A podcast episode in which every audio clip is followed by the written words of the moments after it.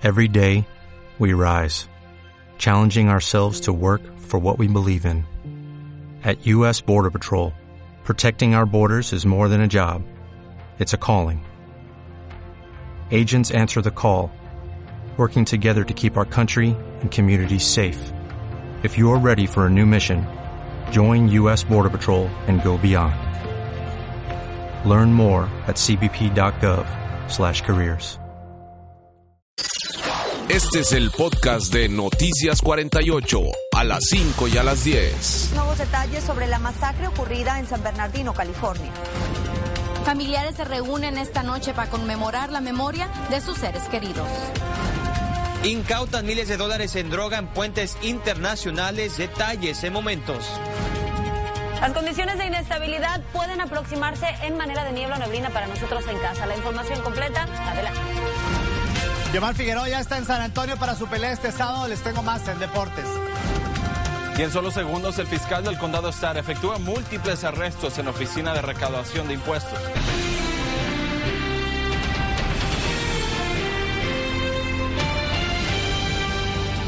Hola, ¿qué tal? Muy buenas noches. Los saluda con mucho gusto Leticia Tijerina, agradeciéndole su sintonía una vez más en Noticias 48. Vamos a dar inicio con la información.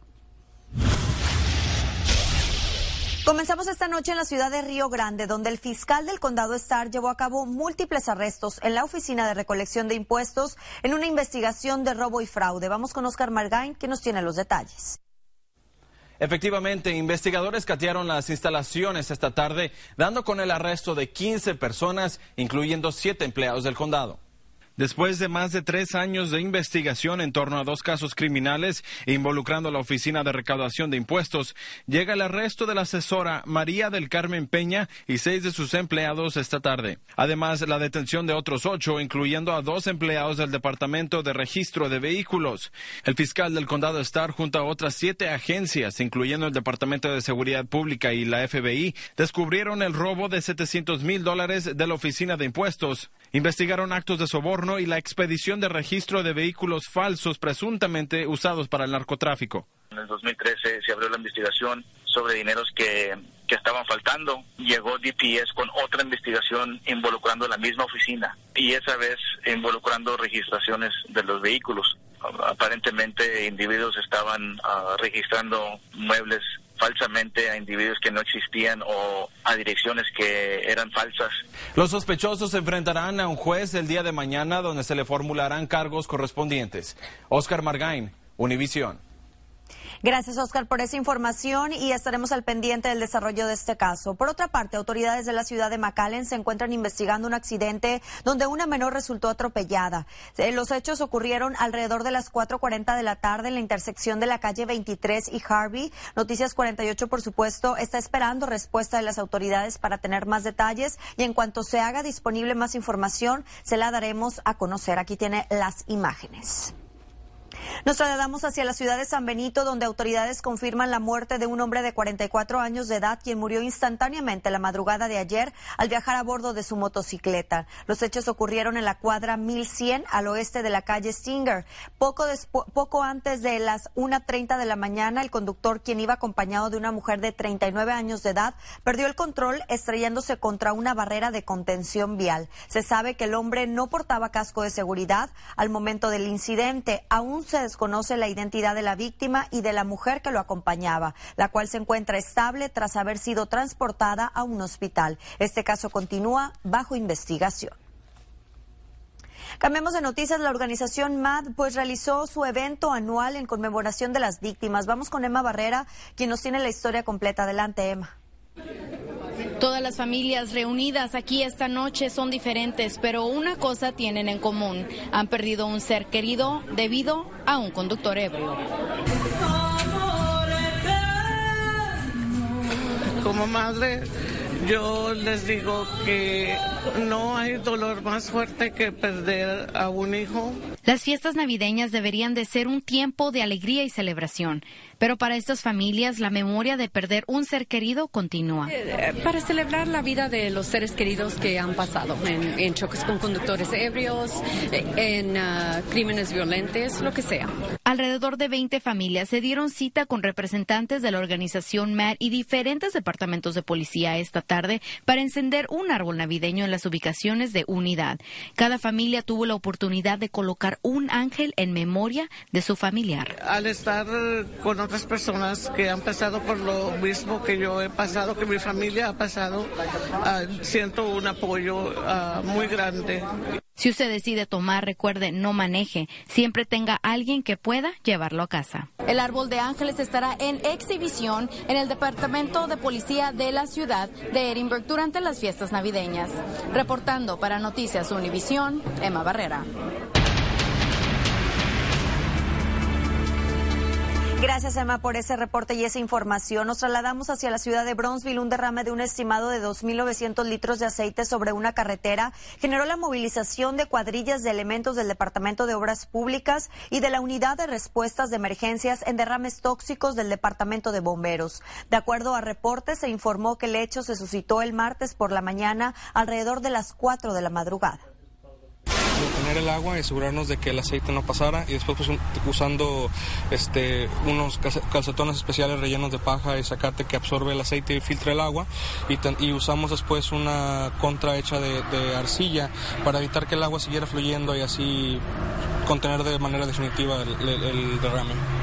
Según las investigaciones, se aseguró que el derrame no afecta el suministro de agua potable de la ciudad de Bronzeville.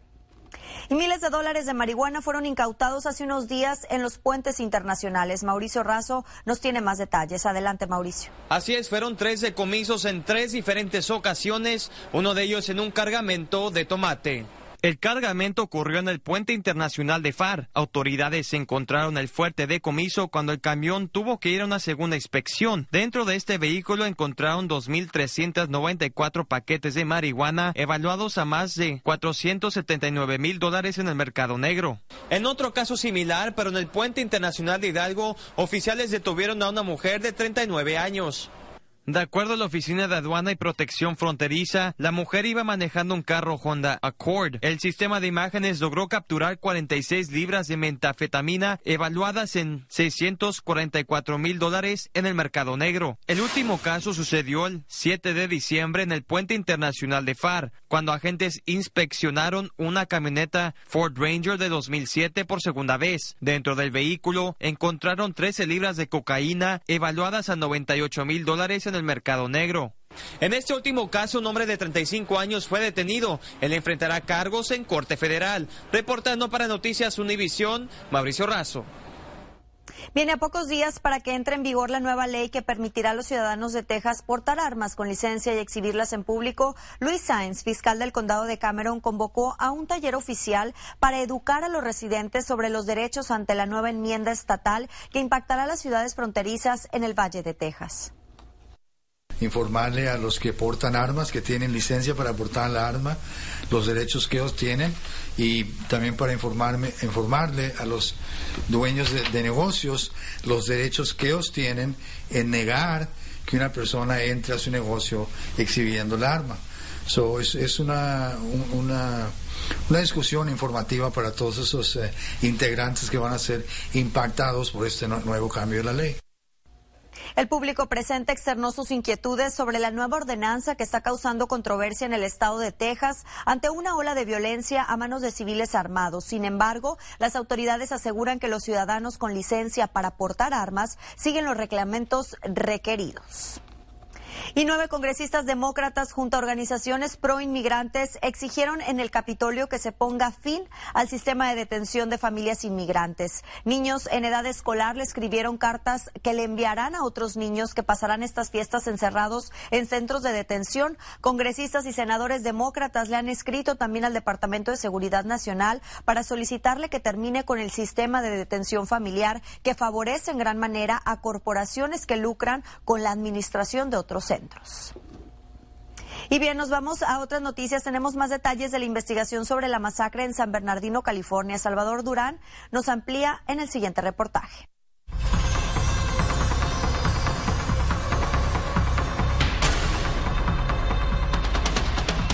Revelación de las autoridades sobre la conexión de Enrique Márquez con un fallido plan terrorista orquestado en el 2012 lo compromete aún más, mientras su madre se mantiene hermética ante la prensa. Gracias de mi propiedad, por favor.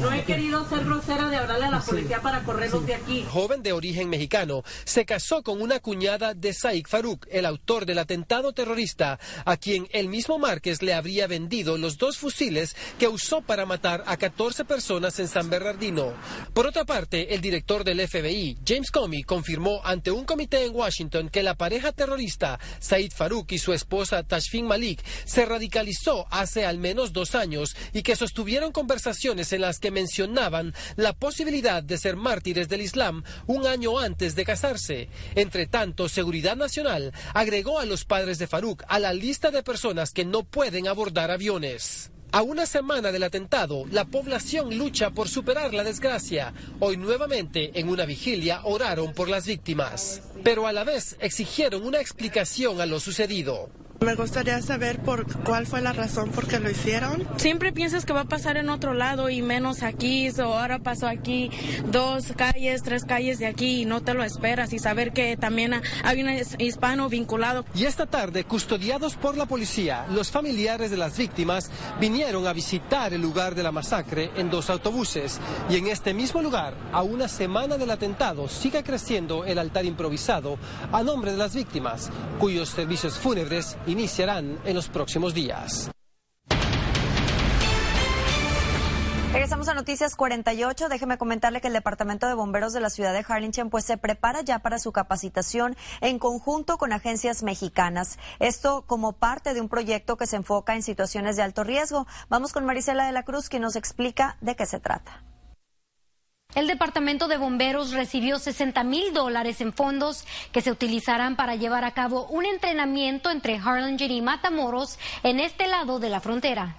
El objetivo de esta capacitación es ayudar a bomberos del otro lado de la frontera a responder a situaciones de químicos peligrosos. Vamos a tener la oportunidad de dar eh, capacitación a, a 15 o 16 bomberos de la ciudad de Matamoros. Va a ser el total de 40 horas este entrenamiento binacional nace tras el aumento de camiones de carga internacionales que se dedican al transporte de sustancias químicas. Del día se transportan vía ah, camión, ah, eh, pipas y también por el, los rieles. Los bomberos mexicanos tendrán que reconocer e identificar productos químicos de alto riesgo. Controlar un incidente a un punto mínimo Ah, para que no lleve más eh, impacto a la comunidad si se llega a ocurrir.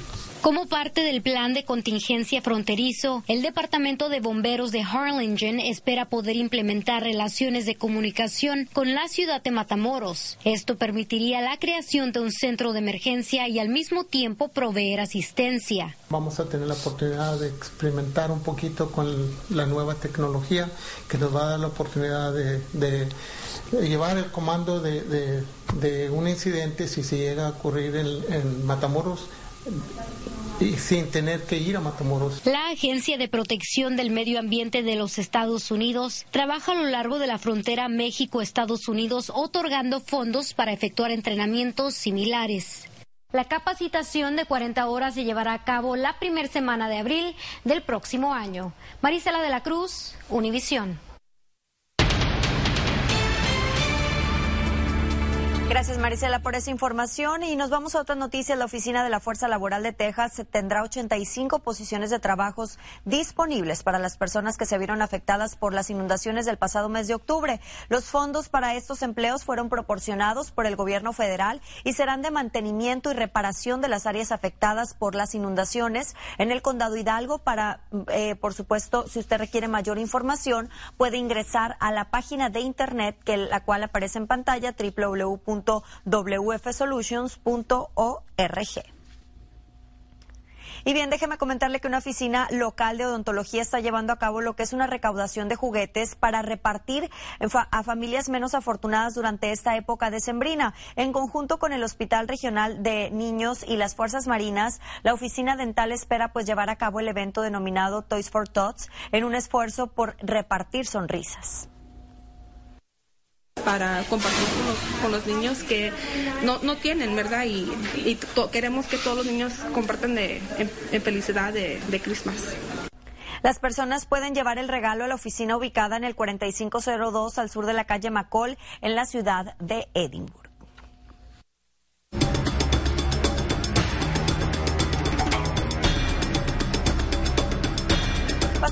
Información. La Agencia Federal para el Manejo y Control de Emergencias, mejor conocida como FEMA, abrió su nueva oficina en la ciudad de Hueslaco para brindar información y asistencia a quienes fueron afectadas por las inundaciones. Esta oficina abrió sus puertas de manera oficial el día de hoy para aquellas personas que necesiten información y también para quienes no se han podido registrar por primera vez para asistencia federal. Aquí no se va a entregar el dinero, aquí no hay cheques que se le va a dar a nadie. Aquí solamente tenemos información y asistir a aquellas personas que tengan problemas con sus casos individuales, que hayan recibido una carta de FIMA, no la entienden, fueron denegados, necesitan un tipo de información. Dentro de estas instalaciones están representantes de pequeños negocios quienes le ayudarán con un préstamo en caso de que califique. El horario de esta oficina es de lunes a viernes de 9 de la mañana a 6 de la tarde y el sábado de 9 de la mañana a 2 de la tarde. La información aparece en su pantalla. Y bien, precisamente hablando de condiciones del tiempo, en el estado del tiempo las temperaturas pues han mejorado notablemente. Pero ¿qué podemos esperar para los próximos días? Perla Montemayor nos amplía. Adelante, Perla, muy buenas noches.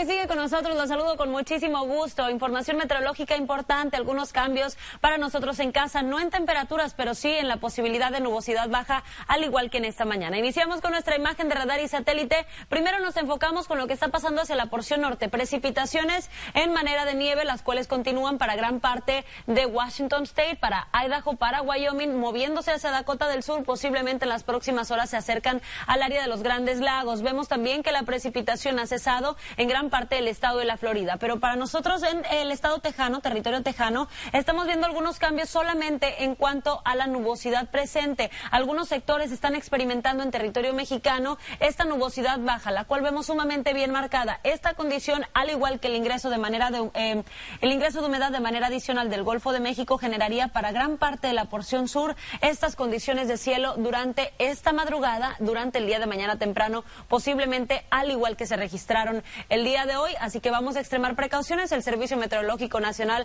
emite, emite esta advertencia hasta el día de mañana, así que vamos a tomarlo en cuenta sobre todo al conducir. ¿Qué es lo que está pasando durante esta noche en temperaturas mínimas? Estaríamos alcanzando alrededor de los 62 grados. Para el día de mañana sube el termómetro mucho más que el día de hoy, aproximadamente 6, 7 grados más, hasta alcanzar los 86 como temperatura promedio. Los valores para esta noche, para el día de mañana por la noche y para el próximo viernes, iniciando fin de semana, serán similares. Las temperaturas en cuanto a la noche no se mantienen frías, han ingresado en un valor alrededor de los 66 a los 70, lo cuales serían noches sumamente cómodas. Para los próximos tres a cuatro días estaríamos viendo temperaturas las cuales se mantengan en un rango de lo cálido hasta los 85 grados. Y lo que nos llama la atención es que estamos en pleno diciembre, un mes en el que las temperaturas pues ya deberían de estarse eh, sintiendo mucho más frías, no típicas de invierno porque aún no estamos en esta temporada del año, pero sí mucho más frescas. Los valores seguirán ascendiendo. Esperamos un sistema frontal sumamente débil para el sábado, trayendo como temperatura mínima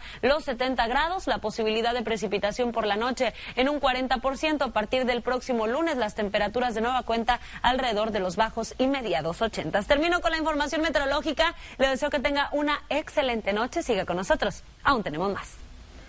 Gracias, Perla, por esa información. Y así es, tenemos más noticias. El uso de la acción afirmativa en la admisión a universidades públicas para millones de estudiantes podría depender de una decisión de la Corte Suprema. Vamos con Fernando Pizarro, que nos amplía.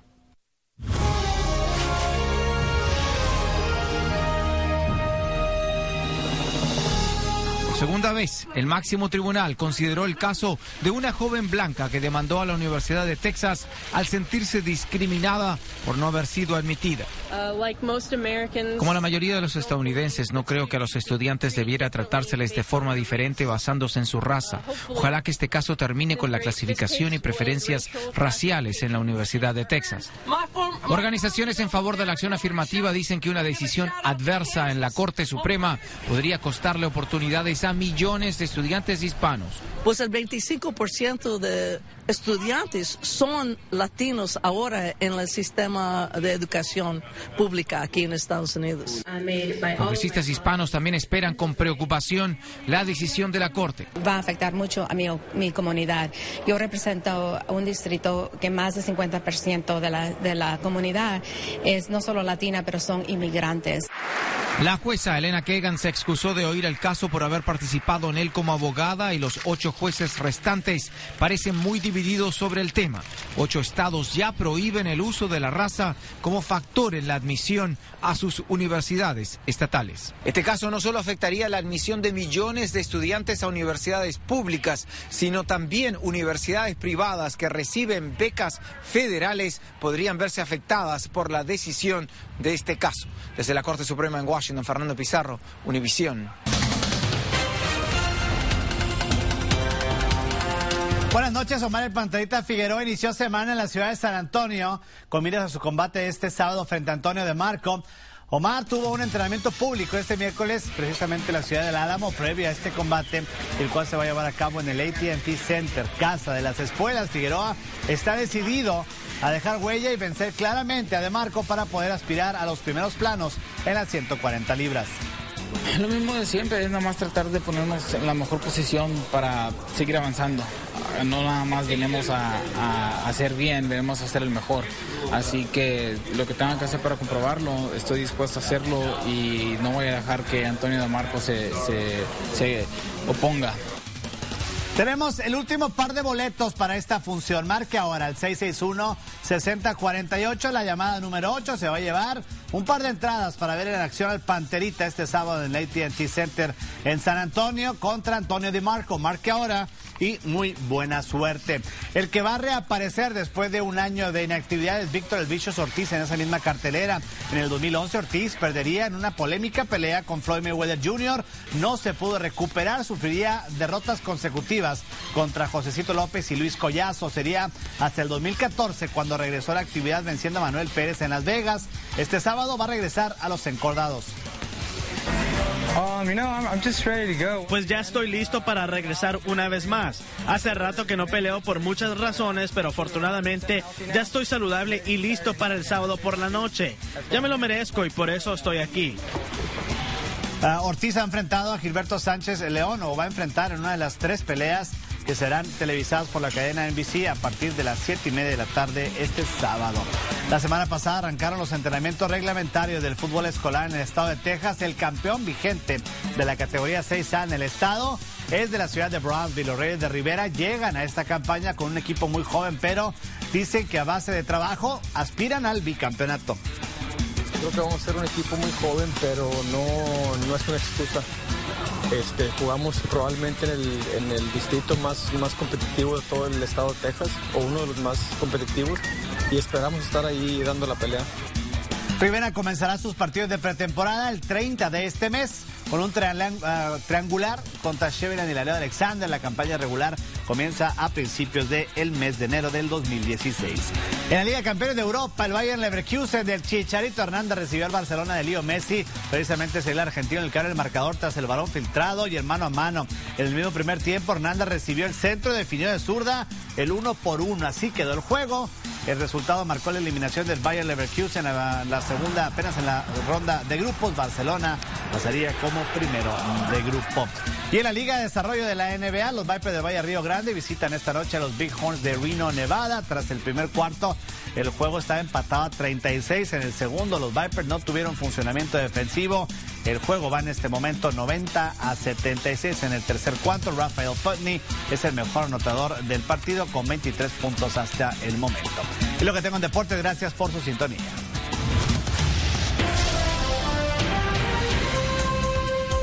Antes de un último vistazo a la información meteorológica, en donde vemos que las temperaturas cálidas siguen prevaleciendo para los próximos 3 a 4 días, jueves, viernes, sábado. Incluso el pronóstico de lluvia llega el fin de semana en un 40% la noche del sábado. A disfrutar, por supuesto, de esas temperaturas, como ya lo dijiste, de manera muy agradable. Y a menos de una semana ya de iniciar casi el invierno de manera oficial, dos semanitas, y seguimos en los casi 90 grados. Vamos a ver qué nos espera, exactamente. Vamos a ver qué nos espera. Que pase usted una excelente noche. Nos vemos mañana. Este es el podcast de Noticias 48, a las 5 y a las 10.